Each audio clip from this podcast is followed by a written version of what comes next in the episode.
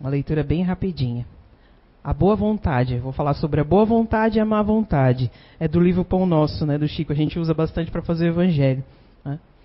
Então vamos lá. A boa vontade. A boa vontade descobre o trabalho. O trabalho opera a renovação. A renovação encontra o bem. O bem revela o espírito de serviço. O espírito de serviço alcança a compreensão. A compreensão ganha a humildade. A humildade conquista o amor. O amor gera renúncia. A renúncia atinge a luz. A luz realiza o aprimoramento próprio. O aprimoramento próprio santifica o homem. O homem santificado converte o mundo para Deus. Caminhando prudentemente pela simples boa vontade, a criatura alcançará o reino divino da luz.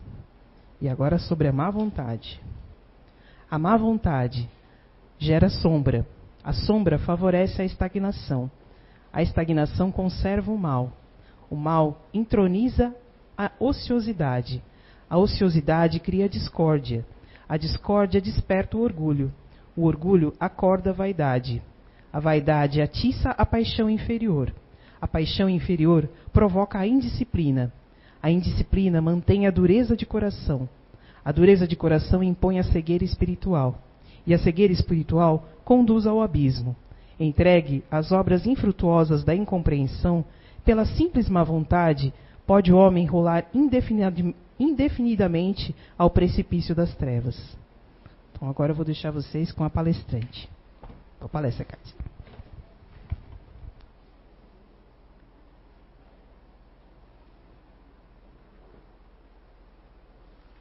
Oi, oi. Ai, que é novo esse aqui. Eu estava procurando o botãozinho para ligar.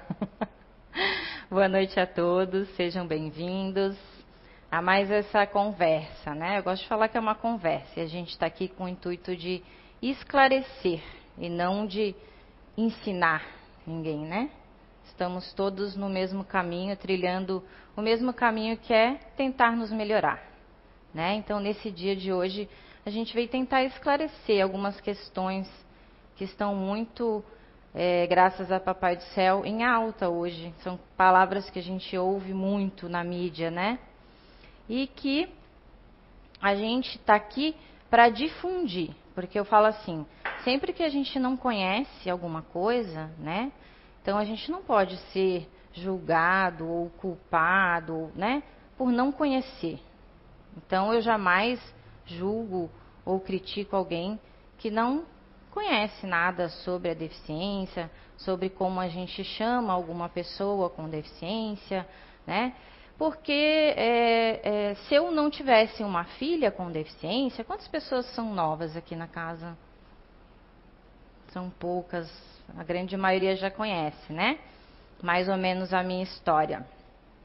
Então, eu tenho dois filhos, é, o João Pedro e a Maria Cecília. O João Pedro nasceu em 2008 e a Maria Cecília nasceu em 2010. E a Maria Cecília nasceu com síndrome de Down. E a partir daí, eu mudei né? A, a minha área de trabalho, é, onde eu trabalhava com, com uma modalidade esportiva, sempre trabalhei com crianças e adolescentes, e passei a trabalhar é, com uma outra visão, né? Passei a trabalhar de uma forma em que eu hoje enxergo as capacidades e não as deficiências das crianças e das pessoas com deficiência. Então, claro que no início é sempre uma surpresa, né? Porque a Maria Cecília não teve um diagnóstico precoce, como a grande maioria das famílias que eu conheço, que eu convivo, de crianças com síndrome de Down. Então, é, eu conheço uma mãe, eu acabo seguindo muitas pessoas é, que estão nesse mundo da inclusão, da diversidade. Eu gosto muito, né, de textos, enfim, de acompanhar. E essa mãe fez uma pesquisa é, sobre essa questão de que a psicologia diz que quando a gente tem um filho com deficiência, nós temos que enterrar, nós temos que passar pelo luto, enterrar aquele filho concebido na nossa mente como perfeito para aceitar um filho com deficiência, né? E aí, numa palestra que eu a vi é, falando sobre isso, eu já falei aqui na casa também, é, ela discorda disso e aí a gente vai ver por quê. Ela faz uma pesquisa com quase duas mil famílias que tiveram uma criança, um filho com algum tipo de deficiência. E essas famílias, após responderem esse questionário, e ela coloca nessa palestra, de que, é, na verdade, a gente não passa por um luto, né? É, e aí ela até escreveu um livro, né? Quem nasceu primeiro? Minha filha ou a deficiência, né? Quem nasceu primeiro? Então, na verdade, a gente passa pelo medo do inesperado. Então, a grande maioria das respostas, ela apresenta lá os gráficos das famílias e tudo, é o medo do desconhecido que a gente tem. Então, não é um, uma, uma fase de luto, porque luto é quando a gente vai enterrar alguém e a gente não vai mais vê-lo agora nessa encarnação. Para mim, isso é luto. E a gente respeita. Não é porque a gente é espírita que a gente não vai passar pelo luto, né? É... E aí ela argumenta tudo isso e realmente, assim, é, é, eu sempre concordei assim com isso. Não, não, não entendia, sabe, essa questão de luto. E depois que ela colocou isso, é, toda essa palestra, todas essas questões, realmente eu senti tudo aquilo que ela coloca, né, em que as, todas as famílias responderam e ela mostra lá, realmente é um medo. Porque assim, eu tenho 43 anos, né? Então, mais ou menos lá por 1985, eu estava entrando no ensino fundamental. Eu nunca estudei com nenhuma criança com algum tipo de deficiência, com algum tipo de transtorno ou com alguma síndrome. Quem é mais ou menos da minha idade aqui, levanta a mão se estudou com alguma criança. Não, né? Porque é uma coisa muito recente. A inclusão, a criança com deficiência dentro da escola, é uma coisa de 10, 12 anos, 15 anos para cá. Né? Tem, a gente tem professoras aqui que estão balançando a cabeça. Então, é, é uma coisa muito recente, é um processo muito novo. Né? Então, eu nunca tive nenhum parente, nenhum amigo, ninguém com síndrome de Down, e a referência que eu tinha da pessoa, da criança com síndrome de Down, com a deficiência intelectual, era é, uma pessoa incapaz. Né? Então, veio o medo de como a gente vai lidar com isso, como vai ser, como ela vai sofrer os preconceitos da vida. Né? Então, esse era o medo. E jamais questionando Deus, né? Graças a Papai do Céu, a gente tinha esse conhecimento do Espiritismo, né? De que por que Deus, por que fizestes isso comigo? Né? O que, que eu fiz para merecer uma filha com alguma deficiência? Né? Jamais. Jamais. Essa pergunta eu jamais fiz. Fiz várias outras, mas essa jamais. Jamais, porque a gente sabe que tudo tem um porquê, tudo existe um motivo. E hoje, 10 anos depois, quase 11 anos já, que a Cissa vai fazer mês que vem, eu vejo, e eu nunca esqueço do Preto Velho aqui falando, né? Nos momentos de perturbação que eu passei, e ele me falando: é, Não fica assim, minha filha, não fica assim. Você vai ver, ela vai mudar a sua vida, né? Ela é uma luz. E realmente, é, eu consegui mudar a minha visão, né? É, de mundo, de pessoas, de normal, né, que é uma palavra que a gente gosta de usar tanto. Então, hoje eu olho para 10 anos atrás e eu vejo quanto a gente foi é, preparado e auxiliado em todo esse processo, sabe? Então vamos lá. Viver sem preconceito. Será que é possível isso? É muito difícil. Acho que nem eu consigo ainda, porque é uma coisa tão, tão fácil de a gente fazer sem perceber. Né? Porque o que é o preconceito? É qualquer opinião ou sentimento concebido sem um exame crítico. Então é muito fácil a gente ter preconceito. É uma ideia pré-concebida. Tudo que a gente não conhece, a gente cria um preconceito. Então todos nós vamos ter preconceitos. De várias coisas, de várias situações, de vários. É, é normal. O normal, o que não seria normal, é a gente não procurar aprender e entender com isso, né? E o que, que seria então o capacitismo? né? Se a gente, será que a gente é capacitista? É, a gente é e nem percebe. Mas é legal a gente aprender sobre o que é o capacitismo para a gente poder ajudar outras pessoas que também não conhecem. Esse é o intuito da gente, né? Da gente informar. Então, o capacitismo, é, segundo as várias é, citações que eu, que eu consultei, né? Ele é o que? Ele é uma discriminação ou um preconceito, ó. Tá vendo? Lá está o preconceito de novo. Contra as pessoas com deficiência, tá? Então ele define a pessoa pela sua deficiência. Então você está sendo capacitista quando você está definindo ela pela, pela deficiência que você está vendo, né? Então você está olhando as incapacidades dela e não as capacidades, que é normalmente o que a gente vê. É a primeira coisa que a gente olha, né, numa pessoa com deficiência. E aí vamos aproveitar para esclarecer alguns termos para a gente já sair daqui preparados, né, para quando a gente puder ajudar alguém e jamais julgar, jamais. Eu já fui levar minha filha para fazer um exame, é, uma, um ultrassom, é, que o médico olhou para ela e falou assim: Ah, ela tem mongolismo, né? Mongolismo é uma palavra que a gente não escuta aí. Eu, não, eu nunca tinha escutado assim, meu, acho que no início da minha infância, nem lembro. Não julguei esse médico. Eu falei, sim, ela tem síndrome de Down, que nem é, nem é mais esse o termo hoje que a gente usa, né? É trissomia do 21. Que até o Google ainda classificava como doença. E graças a uma influencer aí, uma menina com síndrome de Down, com T21, é, de Brasília, fez o Google mudar. Lá, quando a gente digitava síndrome de Down, de Down, aparecia doença. Não é uma doença, é uma condição genética, é uma alteração cromossômica. E ela conseguiu, nas redes sociais, fazer o Google mudar a definição de síndrome de Down.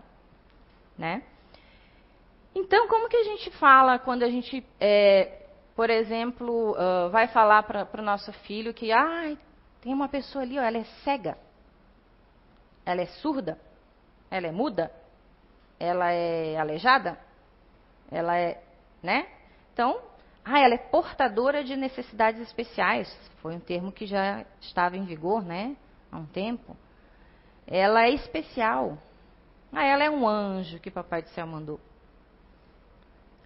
Não, Todos esses termos, alguns bem capacitistas, né? Depois a gente vai ver uns videozinhos muito legais, bem curtinhos, mas para a gente ter uma ideia é, de alguns termos, né? Que a gente usa e nem se dá conta. Então, ela é uma pessoa com deficiência. Porque a pessoa vem antes da deficiência. Eu não sei onde que eu estava, o que eu estava fazendo, que, que aí a pessoa, ela me questionou várias, mas tu tem certeza que é esse o termo? Eu falei, tenho, absoluta. Porque assim, né, no início dá um choque, assim, né, já uma pessoa com deficiência, né? Mas essa é a nomenclatura atual utilizada pela ONU e é a nomenclatura correta. Então, uma pessoa com deficiência física, uma pessoa com deficiência visual, uma pessoa com deficiência auditiva, uma pessoa com deficiência intelectual, uma criança com deficiência intelectual. Então, esse é o termo correto hoje, né, para nós nos referirmos a qualquer pessoa, criança, enfim, que tenha alguma deficiência. Portador, e ainda assim tem muitas é, lojas, tem muitos locais que a gente vende esse termo, né, portador de necessidade especial. Ele já caiu em desuso há muito tempo, porque quando a gente fala em portar, tem até um, um dos que, videozinhos que vocês vão acompanhar aqui, que é de um potiguar, muito engraçado. Ele tem um, um videozinho que ele fala assim: Como eu escolho a minha deficiência quando falam que eu sou portador de deficiência física? Daí ele abre o guarda-roupa, né? É tipo como se estivesse escolhendo uma roupa. Ah, hoje eu vou ser deficiente intelectual, hoje eu vou ser deficiente visual. Porque portar se dá a ideia de que a gente carrega alguma coisa, eu vou portar. Então eu vou carregar e agora que eu não quiser mais, eu descarrego. Isso não é possível, né? Então por isso que esse não é o termo é, correto, né? A gente, quando a gente vai se dirigir. E é, quando que surgiu esse termo capacitismo? Esse, esse termo ele surgiu, na verdade, para vocês verem como tudo são coisas muito recentes, por volta de 1980 nos Estados Unidos. Né? E a palavra é ableism, meia boca, não sou muito boa em inglês, né? Que significa capaz, né? É, e no Brasil faz muito pouco tempo, por volta aí de 2011, se tem registros da primeira vez que se usou essa palavra, capacitismo, capacitista. Em 2016 foi quando ela ficou mais conhecida, quando se criou uma hashtag, né? É, não ao capacitismo, é, não sei bem certinho a hashtag. Mas para vocês verem como é uma coisa recente, cinco anos, né? Então é bem comum que a gente não fazia ideia do que era isso, né? Se a gente não está nesse meio, como é o meu caso, em que eu convivo constantemente, é o, é o meu meio de trabalho, né? E aí a gente passa a ter um outro olhar, que é um olhar agora que eu vou falar para vocês, tanto de profissional quanto de mãe. Eu falo que eu tenho esse privilégio. Então, acho que por isso que as mães, quando conversam comigo, a gente tem muita afinidade, porque eu tenho essa empatia. Porque eu me coloco no lugar delas, porque eu tenho uma filha com deficiência também, né? Então, é, é, a gente tem essa, essa empatia, a gente, a gente tem essa, essa questão comum. Sempre que eu vou conversar com uma mãe. Eu entendo o lado dela. É, então, é uma coisa que a gente costumava muito, né? Ter esse olhar, que é um olhar que, que veio ali da década de 70, 80, onde a gente começou aí a era do assistencialismo, né? Década de 50, até acho que foi um pouquinho antes, é de pena, né? É, é, mas, nossa, tadinho. E aí depois que passou essa coisa, quando a, quando a gente começou a ver as pessoas com deficiência circularem, porque até então a gente não via, né? Então, no início, uh, se, se, vocês procurarem ali na parte histórica, né, das pessoas com deficiência, no início, na era ali, no início da civilização, não se tem registro, porque não se sobreviviam, né, devido às circunstâncias. É, depois, a gente tem aí a, a data aí de 7 uh, antes de Cristo. Se a gente vê lá Homero, Homero era uma pessoa com deficiência visual, um poeta, né? Que escreveu Ilíada e Odisseia. Então a gente tem esse registro histórico. Depois veio aí a Idade Média, aí depois veio Roma, na época de Roma, é, era autorizado a, a, se matar as pessoas, crianças que nascessem com algum tipo de deficiência, os pais poderiam matar, né? Na idade, aí veio a Idade Média, né? Que aí já tinha, né? Depois de Cristo aí, em que se dizia que era um castigo de Deus, e aí desde a Idade Média até hoje a gente escuta isso ainda, né? Em algumas questões, né? Ah, não, ela deve ter tido um filho com deficiência porque pecou muito, né? Deve ser um castigo de Deus, né? A gente ainda ouve isso. Mas isso foi lá da época da Idade Média, né? Aí veio a época em que se escondia, né? Tu até poderia ter um filho com deficiência, mas a gente não via, né? Era trancado dentro de casa, né? Não saía nem na rua. Tivemos depois a, a época seguinte, que foi a época em que se criou as instituições especializadas, é, em que essa, essa criança só poderia frequentar essas instituições, né? não frequentavam uma escola regular. Posteriormente, aí, se a gente seguir, né, para vocês lembrarem, é, nessa época aí das escolas especializadas, a gente denomina como segregação, né? É, depois veio a integração, que para mim é, a gente ainda está nesse processo, ainda a gente não está no processo da inclusão. A, a segregação é o quê? As crianças estão dentro da sala de aula, mas ainda não é um contexto todo, né? Não é todo mundo junto, reunido. Ainda é uma coisa. Mas eu estou julgando? Não, é uma coisa tão recente. A gente tem que passar por muitas adaptações ainda. Tem professores aí é, com seus anos aí de magistério, que nunca tinham tido uma criança com deficiência dentro da sala de aula. Então, não é, não é a primeira vez que, vai, que a gente vai conseguir fazer um processo. É um processo tão recente, né? E, finalmente, depois desse processo de integração, a gente vai ter o processo de inclusão, que já está acontecendo. Se a gente vê as crianças pequenas, desde a educação infantil, né, era, era um medo que eu tinha, né? Nossa, como vai ser quando ela entrar na escola? Isso tudo lá naquele processo inicial, né, da Cissa recém-nascida. Meu Deus, como as pessoas, como as crianças vão olhar para ela, né? Como ela vai sofrer. Nada disso aconteceu. A criança não enxerga outra criança ali, né, com deficiência. Ela enxerga uma criança.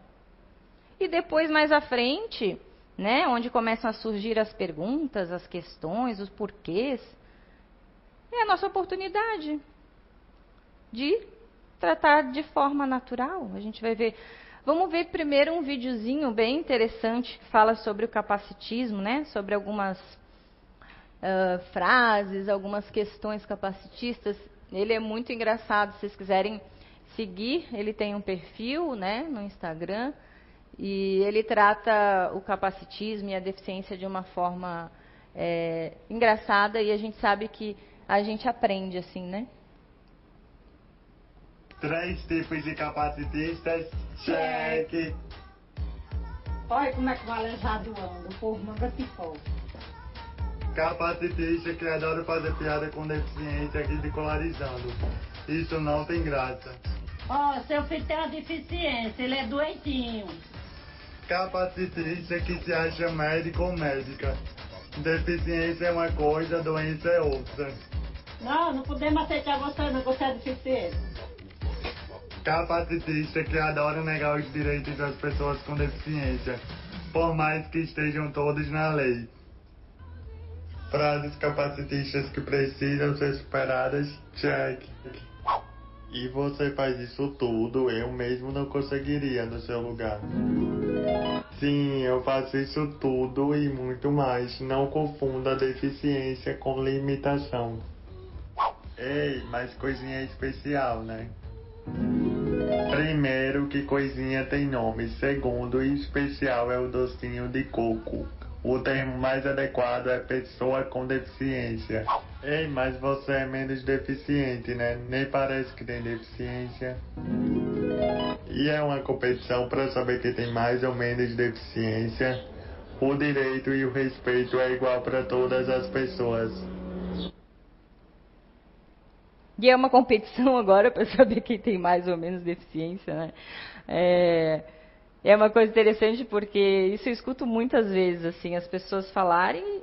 E como eu já falei para vocês, eu não julgo ninguém, eu esclareço, sempre de boa, assim, porque eu sempre me coloco no lugar da, dessa pessoa. Se eu não tivesse tido uma filha com síndrome de Down, eu também não ia saber o que eu sei hoje, né? Nossa, mas ah, o grau dela é leve, né? Nem parece que ela tem síndrome de Down. Então, e aí a gente esclarece, a síndrome de Down não tem grau, né? É, o que acontece é que ela foi bem estimulada. E aí a gente vai esclarecendo as, essas questões todas, né? Então não tem menos ou mais, não importa o grau, se é menos, se é mais, né? O que, que isso vai diferenciar? Importa é o respeito que a gente tenha, né? Principalmente quando ele coloca ali, né? Que deficiência não é doença, né? Que até muito pouco tempo atrás era o que acontecia, né? se tratava a deficiência como uma doença, né? Como um coitado, né? Frases bem comuns capacitistas que às vezes a gente fala sem perceber. Nossa, você está cego? Ou você está surdo? Não está me escutando? Você está mudo? Não está falando por quê? A gente fala sem perceber, né? Nossa, olha ali, está tão quieto que parece até um autista bem comum, bem comum isso hoje. Nossa, e, e essa comunidade, essas mães das crianças com TER, né, que é a grande maioria do público que eu trabalho hoje, são ferrenhas. Elas vão para internet, ó, né? Teve aí é, políticos falando besteira, é, pessoas aí da, da, da mídia é, fazendo piadinha e não perdoam e não tem que perdoar mesmo. Né? Enquanto as pessoas não se esclarecerem de que se colocarem no lugar do outro e de que isso não tem graça, como a primeira questão que ele colocou ali, né? Isso era bem comum, né? Ficar imitando, né, a pessoa que tem, que tem uma deficiência física, né? Então, a gente infelizmente tem que ir por esse caminho, né? Um outro termo bem conhecido aí que vocês devem lembrar. Em terra de cego, quem tem um olho é rei, né? Frase mais capacitista. Nossa, mas que lindo que ele é, ainda é deficiente, né? Nem parece que tem deficiência, até parece normal. Normal, né? Então, essa é uma palavra que a gente também não usa para comparar. Então, é uma pessoa com deficiência. E aí me diz quem é uma pessoa sem deficiência? Difícil a gente achar. Todo mundo tem as suas deficiências em maior ou em menor grau. Ninguém é simétrico e perfeito. Eu tenho uma orelha maior, outra menor, eu tenho uma mão maior, outra menor, eu tenho um lado do corpo, né? Então, assim, é isso que a gente tem que olhar hoje, né? É, por que, que a gente ainda se. A sociedade ainda olha a pessoa com deficiência com olhos de diferente, de, de, de anormal. Por que normal e anormal? Né? Porque a gente faz o quê? A gente ainda é uma sociedade que faz uma construção de um corpo padrão. Quem disse que esse meu corpo é o que é para ser o normal, como a gente fala? Quem disse? Não sei, tem tantos mundos por aí, não é isso que a gente aprende aqui no Espiritismo? Quem disse que nós somos os, os corpos normais? Não sei, né? É, eu sigo muito, assim, gosto de acompanhar muito a história dela. É, eu acho que agora ela já é senadora, né? Mara Gabrilli. Ela era deputada e hoje é senadora. Em 2015, ela que tomou a frente aí e é, conseguiram aprovar no Brasil o Estatuto da Pessoa com Deficiência, né? E a gente teve grandes ganhos aí para as pessoas com deficiência. E aí eu li uma reportagem que perguntaram para ela se ela já foi capacitista e ela conta uma história é, interessante, né? Que ela, quando ela assumiu a Secretaria da Pessoa com Deficiência em São Paulo, em 2005, é, o chefe de gabinete dela era um menino, um, uma pessoa com deficiência visual. E aí chegou uma certa é, hora que eles não tinham sede, nada, e aí ela tinha dois locais para eles irem ver, né, quais dos dois locais eles iriam ficar. E aí ela pede para um outro senhor, que acho que era um, um adjunto, e para ele irem lá é, verificar o local. E aí, depois que ela tinha tinham ido, ela falou: Nossa, mas eu mandei o Guilherme, que tem deficiência visual, ir lá ver se o lugar é bom ou não é, né? Como é que eu fiz isso, né? E aí, quando eles voltaram, ela perguntou: E aí, o que, que vocês acharam, né? E aí, a pessoa que não tinha deficiência visual fez um breve, uma breve descrição para ela: Ah, é assim, assim, assado. É, enquanto o assessor dela ali, o chefe de gabinete, que tinha deficiência visual, detalhou tudo, tudo. Quantos é, banheiros, quantas salas, se tinha barulho, se não tinha. Então ela disse assim: nesse momento eu vi como eu fui capacitista, né? Então quer dizer que porque ele tem a deficiência visual, ele não iria conseguir detalhar para ela como é a sala? Então, assim, são pequenas coisas que a gente não se percebe, mas que a gente está sendo capacitista, a gente está colocando a deficiência da pessoa em primeiro lugar e não está olhando as capacidades dela, né? É, quando a gente fala em acessibilidade, a gente tem que lembrar que isso é para todos, não é só para as pessoas com deficiência. A gente não pode se esquecer que um dia a gente vai chegar numa certa idade em que a gente pode ter uma mobilidade reduzida, que a gente pode precisar de uma rampa porque a gente de repente não consegue mais subir uma escada. Então, quando a gente olhar né, os direitos e tudo isso para as pessoas com deficiência, vamos nos colocar também. Pensar que também vamos é, usufruir desses direitos. Até porque ninguém sabe o dia de amanhã também, né? Essa senadora sofreu um acidente de carro e ela ficou tetraplégica. A gente tem uma, uma ex-ginasta em, em, que quando eu era árbitra, né? Eu arbitrei ela com 10, 12 anos, nem lembro, a Laís. Então eu arbitrei ela na ginástica ela sofreu um acidente onde ela estava tentando entrar na, na, equipe de competição de esportes é, de neve para representar o Brasil, ficou tetraplégica. Né?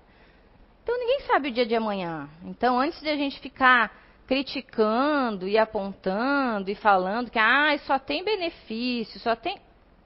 Vamos se colocar no lugar do outro, vamos ter um pouquinho de empatia. Que hoje é ele, amanhã sou eu. A gente nunca sabe, né? O dia de amanhã. É, no censo de 2010, quando foi feito, né, esse censo, é, se teve um número, aí no Brasil, de que nós tínhamos aproximadamente 45,6 milhões de pessoas com deficiência, com algum tipo de deficiência.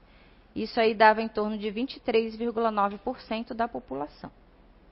Aí vieram os estudiosos, acharam esse número muito alto, retomaram aí, fizeram umas novas pesquisas, e aí em 2018 disseram que revisaram aí esse censo e disseram que é 12,7 milhões de pessoas, 6,7% da população. Eu discordo. Então agora estamos esperando esse novo censo para vermos, né? Como é que vai ser. É... Eu gostei muito de uma frase em que ela coloca, né, quando ela fala sobre essa questão do capacitismo também, que a gente não percebe que a gente está sendo preconceituoso ou capacitista e que a gente não precisa ter vergonha por causa disso, né? A vergonha está em a gente não querer derrubar esse preconceito, esse capacitismo. Eu falei, ninguém tem que ter vergonha. É, outro dia eu estava acompanhando, tem uma outra menina que eu sigo, ela tem paralisia cerebral, né? Uma deficiência física, então tem uma dificuldade da fala e tudo. Mas ela é, ela é poeta, nossa, ela escreve um, uns poemas maravilhosos. E ela disse que recebeu vários comentários numa publicação que ela fez explicando sobre a deficiência dela, das pessoas pedindo desculpa. Ah, ela falou, ninguém precisa se desculpar, né? Quando a gente não sabe, né? Por que tu vai se desculpar? A gente não precisa pedir desculpa, a gente precisa é aprender, entender e ajudar quem não entende, quem não sabe, quem não, né, não conhece, esclarecer. Né? Essa é a palavra. Esclarecer é o que a gente precisa.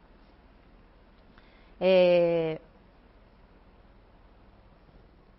No livro dos Espíritos, se a gente for olhar, né? Se alguém pode me perguntar aí, eu estava eu tava vendo a data dele quando eu abri, porque eu falei, nossa, ele está tão amarelinho já, né? E aí eu li aqui, ó, 3 de maio de 2000. Meu Deus do céu. Como eu estou velhinha, eu pensei. é, tem um capítulo, é, na parte segunda do Livro dos Espíritos, em que Kardec discorre, né, quando ele, ele fala ali sobre as faculdades é, morais e intelectuais do homem, influência no organismo, é, questão do aborto também, já, né? Nessa, nessa época aqui, quando foi escrito o livro.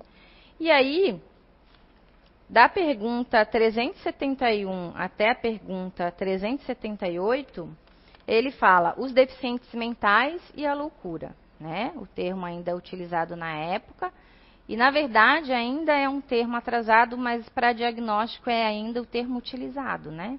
É, deficiência mental severa, enfim. Se a gente for procurar ICID e tudo isso, né? Tem várias perguntas, algumas é, bem interessantes, se vocês quiserem, né? Se aprofundar aí, estarem lendo. Mas eu coloquei uma em, em especial para a gente aqui. A pergunta 375A. É então sempre o corpo e não o espírito que está desorganizado? Ele está falando sobre a questão da loucura, mas eu vou, eu vou levar aqui para todos os tipos de deficiências que a gente, né, possa vir a ter ainda nessa encarnação, né? Ou com certeza já tivemos em outras, ou vamos ter. Porque não achem que a gente vai passar milhares e milhares de anos que já temos sempre num corpinho saradinho, de olhinho azul e cabelinho encaracoladinho. Não. Vamos ter várias experiências.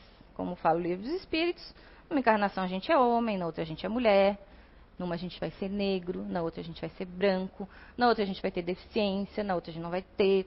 Tudo isso depende aí de como foi a nossa vida, as nossas escolas. Ah, Kátia, você está dizendo, esse foi um bafafai das últimas semanas. Que então toda pessoa com deficiência foi uma pessoa que cometeu muitos erros, que foi um suicida, por isso que é um decente intelectual, que a gente tem situações e situações. Então, é, a espiritualidade, enfim, o espiritismo, nunca nos diz que é uma regra. Ah, teve uma discussão aí sobre a questão do autismo, até deu um bafafá na mídia, não sei quem que foi, um, não sei se ele é ator ou não, porque eu nem acompanho mais TV aberta, que aí falou que todo autista na vida passada tinha sido, nem sei o que. E aí deu o maior do bafafá nas, nas redes sociais. Não, não existe isso, gente. Não existe. Ai, por que, que a minha filha veio com a síndrome de Down? Não sei. Não sei. Alguma coisa a gente tem para aprender. Ela, eu. Ah, o que ela foi na outra vida? Não sei. Que bom que eu não sei. Porque eu encontro tantas pessoas que querem tanto saber da vida passada, né? Ai, queria tanto saber quem eu fui. Né? Eu não quero. Eu não quero né? Com as histórias que a gente escuta lá dentro da mesa mediúnica, eu não quero nem saber quem eu fui. Deixa só para quando eu chegar lá no mundo espiritual, para ver tudo que eu já fiz e tudo que ainda tenho que recuperar, né? E assim, uma outra coisa que eu, que eu ia falar para vocês que eu acho muito interessante. É, faz seis anos, é, esse ano 2021, faz seis anos que eu estou no programa, que é um programa em que eu trabalho, onde a gente atende essas crianças, bebês, adultos, né, com algum tipo de deficiência, síndrome, transtorno. E aí eu trabalho na mesa mediúnica desde o início, né, da casa. E assim a gente vai passando por vários, por várias fases. No início eu sempre é, ajudava irmãos, muitos irmãos é, homossexuais, porque eu vim de uma família, né, em que eu convivi com tio, com tia, então para mim, eu fui criada e para mim sempre foi uma coisa natural. Eu nunca questionei Deus. Por que meu tio é casado com um homem? Por que minha tia. Para mim sempre foi natural. Claro que eles hoje contam pra gente a história de como foi a aceitação, da época deles, do quão difícil foi, né? Naquela época, década aí de 60, 70, tudo que eles passaram. Mas assim, então assim, eu jamais tive um preconceito dentro de mim. Pois caíam sempre na minha frente para mim conversar irmãos que eram homossexuais na, na outra vida. Porque, assim, quando a gente está ali para conversar com algum irmão, né, para participar aí da mesa mediúnica, não adianta a gente fingir quem a gente não é. Porque eles estão ali, eles já estão fora do corpo de carne, eles sabem perfeitamente se tu é preconceituoso, se tu não é. Então não adianta tu sentar ali e falar com ele como se tu não, vive, não vivesse aquilo. Porque ou tu vive, ou então ele te vai lá e te desmascara, né? Então, e hoje, hoje chegam muitos irmãos em que eu converso ali, que na última vida tiveram algum tipo de deficiência. Mas por quê? Porque eu não tenho mais esse olhar que eu tinha, e como eu falei para vocês, eu não julgo quem tem, né, de, de, de ter um olhar de piedade, de pena, de coitado, de que a deficiência ainda, né, é uma coisa ruim, é uma coisa feia, né? É uma, é uma doença, né? Ele é um anormal. Eu não tenho, eu não tenho mais isso. Eu tinha antes, hoje eu não tenho mais. Então, normalmente cai para conversar comigo. E é muito interessante as histórias. Nossa, é muito interessante. Cada história muito legal. Tá? É, eu vou colocar um outro videozinho que é bem curtinho. Essa, se eu não me engano, ela é de Floripa até, tá? Essa menina, ela é muito famosa é, no YouTube. Ela, eu acho que, se eu não me engano, ela tem um perfil também no Instagram, mas no YouTube eu acho que é Vai Uma Mãozinha Aí. Então, ela foi uma das primeiras influencers aí é, com deficiência e ficou bem... Acho que eu estou na frente, né?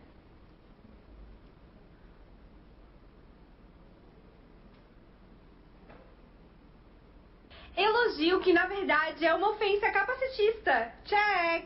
Caramba, esses atletas paralímpicos fazem de tudo, né? E mesmo assim, sem braço, sem pernas, vão lá, dão um jeito. Vendo isso, eu começo até a dar mais valor pro meu corpo, que eu vivo reclamando, né? Mas Deus me deu dois braços que funcionam, duas pernas que funcionam. Nossa, me deu até inspiração ver isso assim. Deixa eu te explicar porque isso não é e nunca será um elogio. Isso que quando você fala isso, você tá fazendo o seguinte, você tá olhando pro seu corpo que você considera que é perfeito e pensando assim nesse outro corpo que você considera que é imperfeito e faz coisas que você não faz com esse corpo perfeito que Deus te deu, né? E você ainda reclama dele. Então isso vem dessa ideia de que pessoas com deficiência vieram ao mundo para inspirar outras pessoas a darem valor ao corpo delas. E não, gente, pessoas com deficiência vieram ao mundo para viver que nem você aí que não tem uma deficiência. A gente quer viver e faz o melhor que a gente pode com o que a gente tem. Entendeu? Como explicar a deficiência para uma criança sem ser capacitista? Check! Mãe, aquela menina não tem um braço! Por quê? O que aconteceu? Não, filha, para, para de olhar, para de olhar. Para, para. Ao invés de censurar a criança, tente explicar para ela que humanos são diversos. Tem gente que não tem braço, tem gente que não tem perna, tem gente que anda numa cadeira de rodas, tem gente que é muito alto, tem gente que é muito baixo. E isso faz parte da diversidade humana. Tenho certeza que ela vai entender. Não é? Não é para isso que estamos aqui, para diversidade? Então é, é, bem comum, né? Não, olha! Para de falar, fala baixo! Né? E a criança, natural, né, para ela, curiosa, né? Curiosa em saber. Então, quanto mais natural a gente é, conseguir lidar, né? Eu, anotei mais algumas coisinhas que tem um, um, outro perfil que eu sigo de uma mãe que também é muito legal. É, então, a gente deve o quê? Sempre naturalizar para a criança, tentar explicar para ela que existe a diversidade, como ela falou ali, né? Que ninguém é igual, né? E é, não abordar a deficiência como algo triste, né? Ai, é que ele é dodói. Por isso que ele é assim, né? E também o que, que a gente pode fazer? Identificar as semelhanças, em vez de identificar né, as diferenças. Mas olha, você viu que ele também usa óculos como você?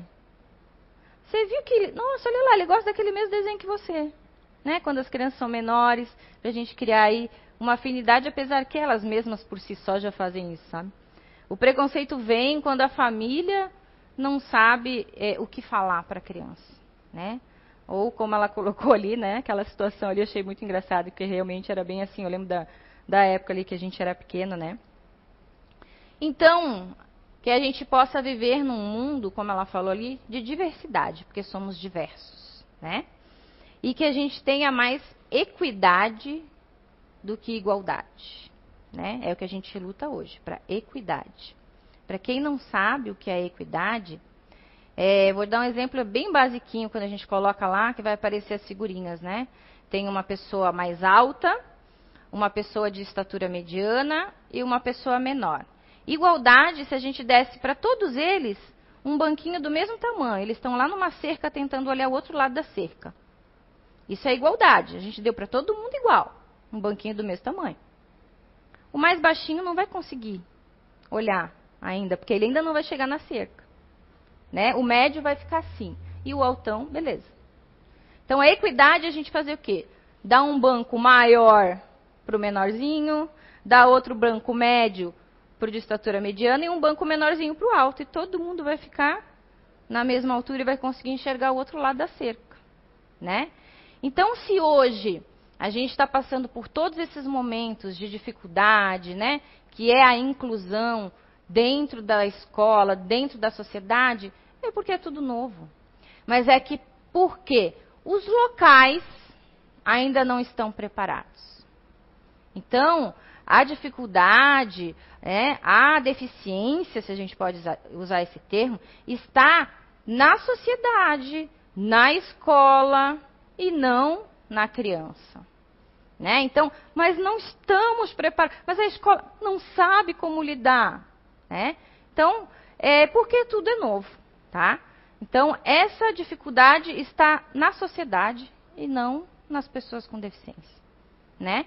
Espero que eu possa tenha, tenha ajudado a esclarecer, né? Que esse é o intuito de hoje, a gente esclarecer para que vocês sejam esclarecedores de outras pessoas. Que a gente tenha uma boa semana, que Papai do Céu nos ilumine.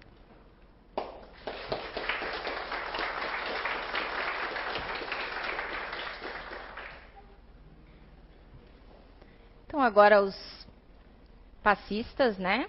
são os trabalhadores que trabalham na fluidoterapia, para quem está vindo a primeira vez à casa. É, os nossos passes eles eram feitos na nossa câmara lá individualmente, mas por causa do Covid no momento ainda eles estão de forma coletiva, que a gente chama esse tipo de passe, né? Mas lembrando que cada um tem o seu anjo da guarda, o seu protetor, e em todo esse momento que vocês estavam sentados aqui, eles já estavam trabalhando aí no campo mental, nas energias e nos fluidos de cada um.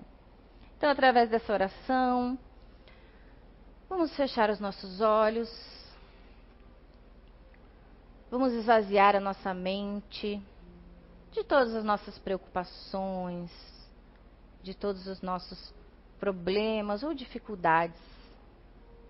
Nesse momento, que possamos nos conectar com essas energias, com esses fluidos maravilhosos que essa casa nos traz, com essa energia benfazeja, com esses fluidos de saúde,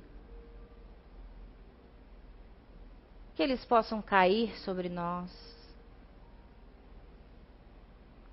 e que possa nos auxiliar em cada ponto, em cada centro de força que esteja necessitando de energia, ou então que esteja necessitando que seja dissipado as energias acumuladas, concentradas, que estão nos desorganizando. Que possamos sair daqui com um pensamento limpo, com a perseverança, com a fé, com amor, para que possamos, quem sabe amanhã, sermos melhores do que fomos hoje. Que assim seja.